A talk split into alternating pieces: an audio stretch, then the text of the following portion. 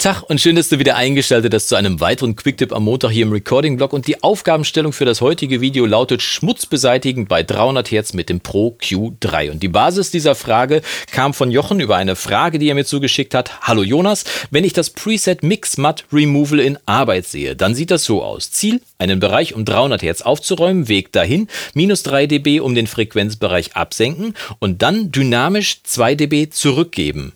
Beobachte mal die Kurve dieses Presets. Es sieht so aus, wenn Stille ist, 3 dB absenken, kommt Ton, dann um 2 dB zurückgeben, also diesen Frequenzbereich wieder lauter machen. Somit ist doch wieder matt mehr vorhanden. Matt ist ja heißt Schlamm oder Schmutz auf Englisch.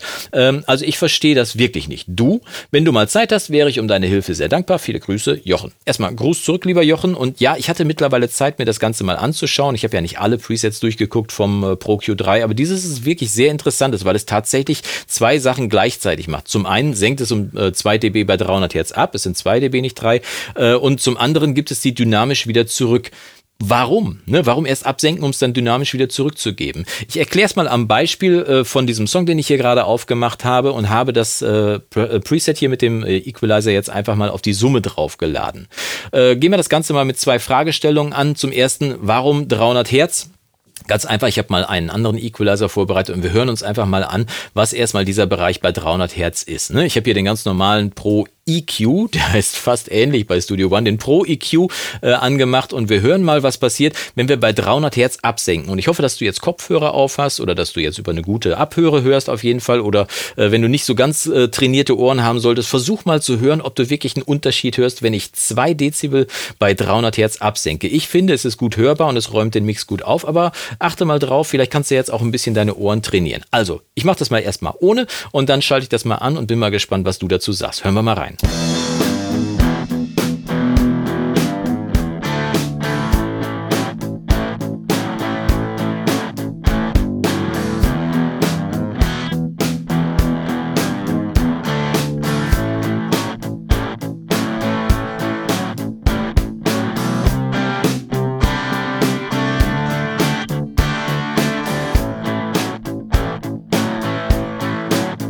Also ich finde, man kann schon relativ deutlich hören, dass der gesamte Mix, also hier auf dem Masterbus, schon aufgeräumter klingt, wenn man diese 300 Hertz ganz leicht absenkt. Ne? Natürlich verlieren der Bass, die Bassdrum und auch die Snare und vielleicht noch andere Anteile in deinem Song, ist ja von Song zu Song abwechselnd, verlieren die ein kleines bisschen Druck an der Stelle, aber im Prinzip klingt der Mix schon ein bisschen aufgeräumter. Ich kann dir ja mal diesen Bereich ein bisschen über äh, exponiert, kann ich dir dir mal zeigen, was das genau bedeutet. Das ist nämlich genau dieser hier.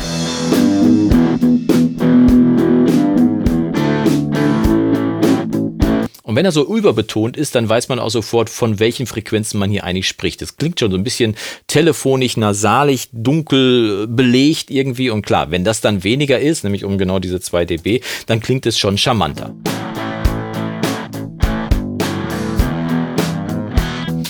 Soweit zu den 300 Hertz. Jetzt kommen wir aber zum zweiten, zur zweiten Frage, die wir klären müssen, denn das Ganze ist ja ein Preset beim Pro Q3 und der Pro Q3 hat in dieser Dreier-Version, in der Zweier-Version hatte der es, glaube ich, soweit ich weiß noch nicht, hat er eine dynamische Komponente hinzubekommen. Und das ist das, was du auch in deiner Frage geschrieben hast, Jochen. Äh, auf, einen Seite, auf der einen Seite werden bei 300 Hertz 2 dB abgesenkt und dann dynamisch wieder hinzugegeben. Jetzt äh, die dynamische Komponente hier im Pro Q3 ist äh, ja dynamisch, aber bei weitem nicht so aus ausgewachsen wie beim Multiband-Kompressor zum Beispiel, den die haben. Ne? Also ein äh, Kompressor, der auf verschiedenste Frequenzbänder wirken kann. Aber er ist zumindest schon mal so weit, dass er auf der einen Seite komprimieren kann und auf der anderen, äh, auf der anderen Seite, so sagt man es glaube ich, auf der anderen Seite aufwärts expandieren kann aufwärts expandieren. Äh, was ist denn ein Aufwärtsexpander? Gibt es auch einen Abwärtsexpander? Ja, den gibt es auch. Äh, man unterscheidet zwischen diesen beiden. Der eine ist im Prinzip der Abwärtsexpander ist ein Noise Gate nennt man zum Beispiel äh, das äh, Plugin, was also zu einem Noise Gate kann man auch Abwärtsexpander sagen. Beispiel ein äh, Abwärtsexpander oder eben auch ein Noise Gate senkt das ganze Signal um einen gewissen Pegel ab und wenn das Signal dann einen gewissen Threshold übersteigt, dann wird das Signal durchgelassen. Ganz einfach. Ne? Und äh, der Aufwärtsexpander funktioniert ein kleines bisschen anders. Der lässt das Signal unangetastet, hat aber auch einen Threshold. Und immer wenn das Signal diesen Threshold übersteigt, dann wird das Signal, was es übersteigt, nochmal um einen gewissen Anteil angehoben. Und wenn wir mal hier auf das Preset drauf gucken, dann kann ich das mal reinzoomen, dann siehst du hier, dass hier, wenn der Threshold überstiegen wird, um 2 dB angehoben wird. Das ist ja das, was du gesagt hast. Ne? Auf der einen Seite 2 dB absenken und dann wieder 2 dB dynamisch dazugeben. Der Trick ist jetzt, dass man genau diesen Threshold hier auf der rechten Seite so einstellt, dass das Signal eben nicht dauerhaft irgendwie darüber geht, sondern dass das Signal natürlich nur bei bestimmten Signalanteilen, also bei bestimmten Peaks über diesen, äh, über diesen Threshold drüber geht und dann entsprechend angehoben wird. Ne? Das sorgt dafür, dass in diesem Fall habe ich den Threshold jetzt zum Beispiel so eingestellt, dass äh, Bassdrum und Snare, also die Peaks im Signal, wenn die drüber gehen, dass die dann nochmal entsprechend diese 2 dB angehoben werden bei 300 Hertz. Und dadurch kann man, hat man äh, zwei Effekte. Zum einen werden die 300 Hertz abgesenkt im gesamten Mix, das heißt, das Signal wird aufgeräumt, kommen aber Bassdrum, Snare oder vielleicht auch ein paar Bassanteile, die in diesen Peaks drin sind, kommen die über den Threshold hinaus, behalten die ihren Druckpunkt. Das heißt, man hat Best of both worlds, das Beste aus beiden Welten. Auf der einen Seite Aufräumeffekt bei 300 Hertz, auf der anderen Seite behalten Bassjumps näher unter die Peaks, die dann hält, entsprechend drüber gehen über den Threshold, behalten ihren Druck bei 300 Hertz und verlieren dann eben nicht ihre, ihr, ja, ihren Druckpunkt an der Stelle. Und ich kann dir das mal vorführen, indem wir mal beide Equalizer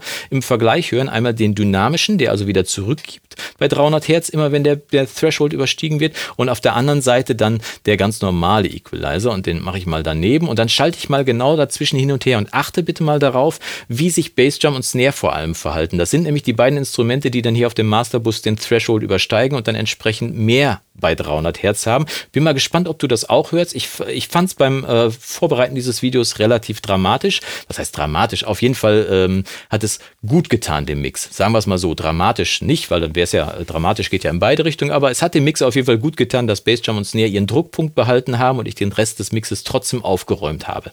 Wir fangen mal an mit dem normalen Equalizer, der ganz normal absenkt und dann schalte ich mal dynamisch zwischen den beiden hin und her. Schauen wir mal, was passiert.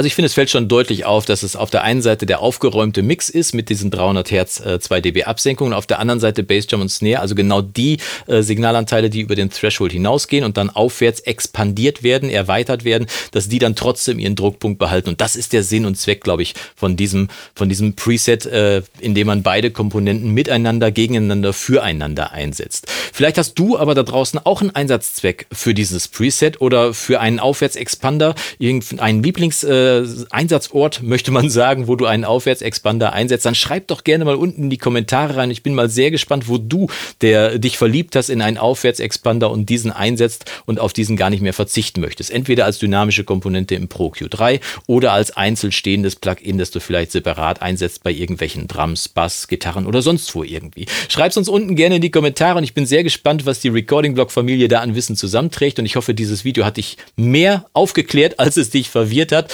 Ähm, es ist schon ein schwieriges Thema. Ich gebe es zu. Man muss das wirklich verstehen, dass da auf der einen Seite die Absenkung, auf der anderen Seite die dynamische Anhebung ist. Aber ich hoffe, dieses Video hat dir ein kleines bisschen geholfen, auch dir, lieber Jochen, das Thema ein kleines bisschen mehr zu verstehen. Und es macht wahrscheinlich eher Sinn, dieses Preset auf der Summe einzusetzen, als auf Einzelsignalen. Wir sehen uns auf jeden Fall die Tage wieder zu einem weiteren Video hier im Recording-Blog. Und bis dahin wünsche ich dir vom Guten und das Beste. Mach's gut und Yassou!